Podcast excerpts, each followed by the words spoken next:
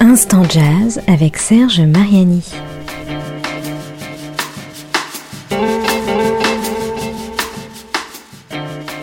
Vous aimeriez bien partir, pour ainsi dire, à l'aventure sur les routes des festivals de musique de l'été.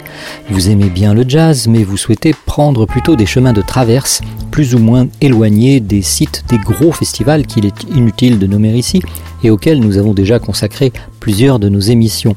Eh bien, nous allons vous faire trois propositions que nous pensons honnêtes.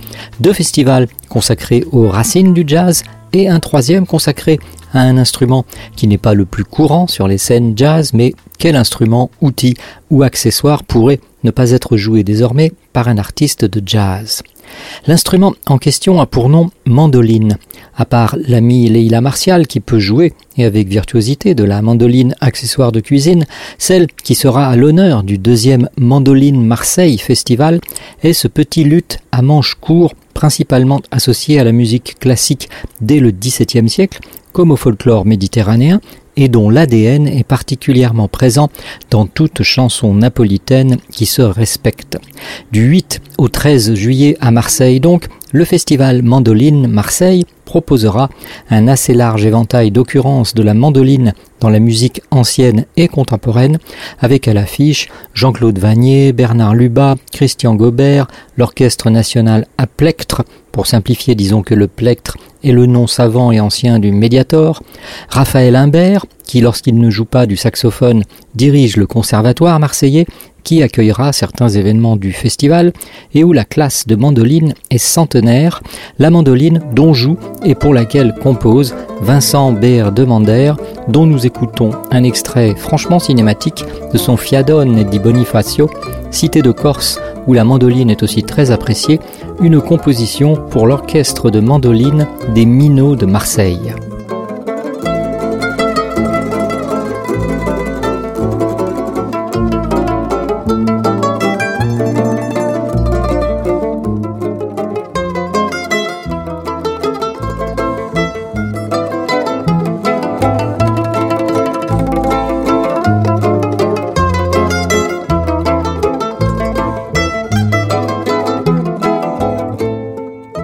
De la mandoline à la guitare, il n'y a qu'un pas que nous faisons à présent pour évoquer la 29e édition du festival Cognac Blues Passion qui, ainsi que son intitulé le laisse entendre, célèbre à Cognac la passion de cette musique dont venait toute la musique aimée par feu Johnny Hallyday, le blues.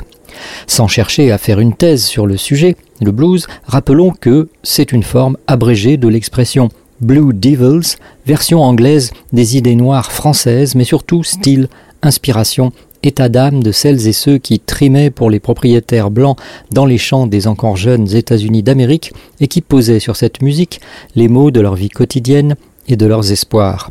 Pour citer la présentation officielle de ce festival, il sera proposé au public de savourer de la soul émouvante, du gospel inspiré, du rock and endiablé, du swing éblouissant et de la variété élégante.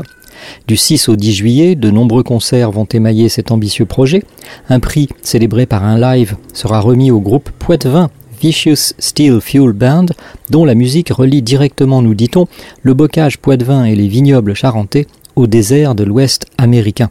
Ben Harper et ses Innocent Criminals, Francis Cabrel, Simple Minds, Rodrigo et Gabriela et beaucoup d'autres noms des multiples avatars du blues seront au rendez-vous de Cognac.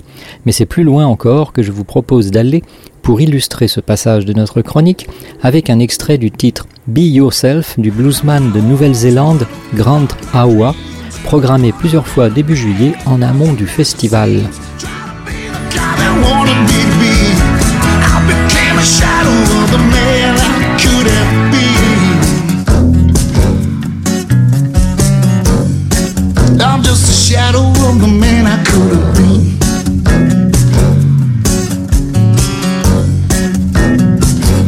Ayant cité Johnny et ses racines blues, je ne pouvais pas ignorer une autre grande figure tutélaire de la musique populaire française, Eddie Schmoll Mitchell, dont l'appel à éviter le boogie-woogie avant certaines activités du soir ne sera pas écouté ici. En revanche, du boogie-woogie, il en sera joué beaucoup du 10 au 14 août dans le superbe Cantal et à la Roquebrou en particulier, à l'occasion d'une nouvelle édition de son festival international. Selon les mots de son directeur artistique Jean-Paul Amouroux, pour la 22e année consécutive, les pianos vont parler, les murs du village vont trembler, qui s'en plaindrait? Pas nous, et bravo à toute l'équipe de ce festival qui a pu survivre aux deux années de disette pandémique quand d'autres ont bien du mal à s'en relever s'ils n'ont pas carrément disparu. Quoi qu'il en soit, le boogie-woogie dans ses diverses métamorphoses est à l'affiche de ce festival international. Pour les musicologues, c'est un style de blues pratiqué sur un rythme plus rapide et essentiellement au piano. Après le pas franchi entre mandoline et guitare, franchissons celui qui mène du clavier du piano à celui de l'orgue Hammond. Sa plus grande prêtresse, Rhoda Scott, toujours pieds nus, sera à la Roquebrou pour illuminer de son sourire et de sa virtuosité le programme de ce 22e festival et la fin de cet instant jazz. Vous trouverez sur la page de l'émission les liens vers le site et la programmation complète de chacun des trois festivals que nous venons d'évoquer. Et c'est donc en écoutant un extrait de la composition Escapade signée R.L. Besson et interprétée par Rhoda Scott et son Lady All Stars que je vous propose de nous dire au revoir et à bientôt sur Art District Radio.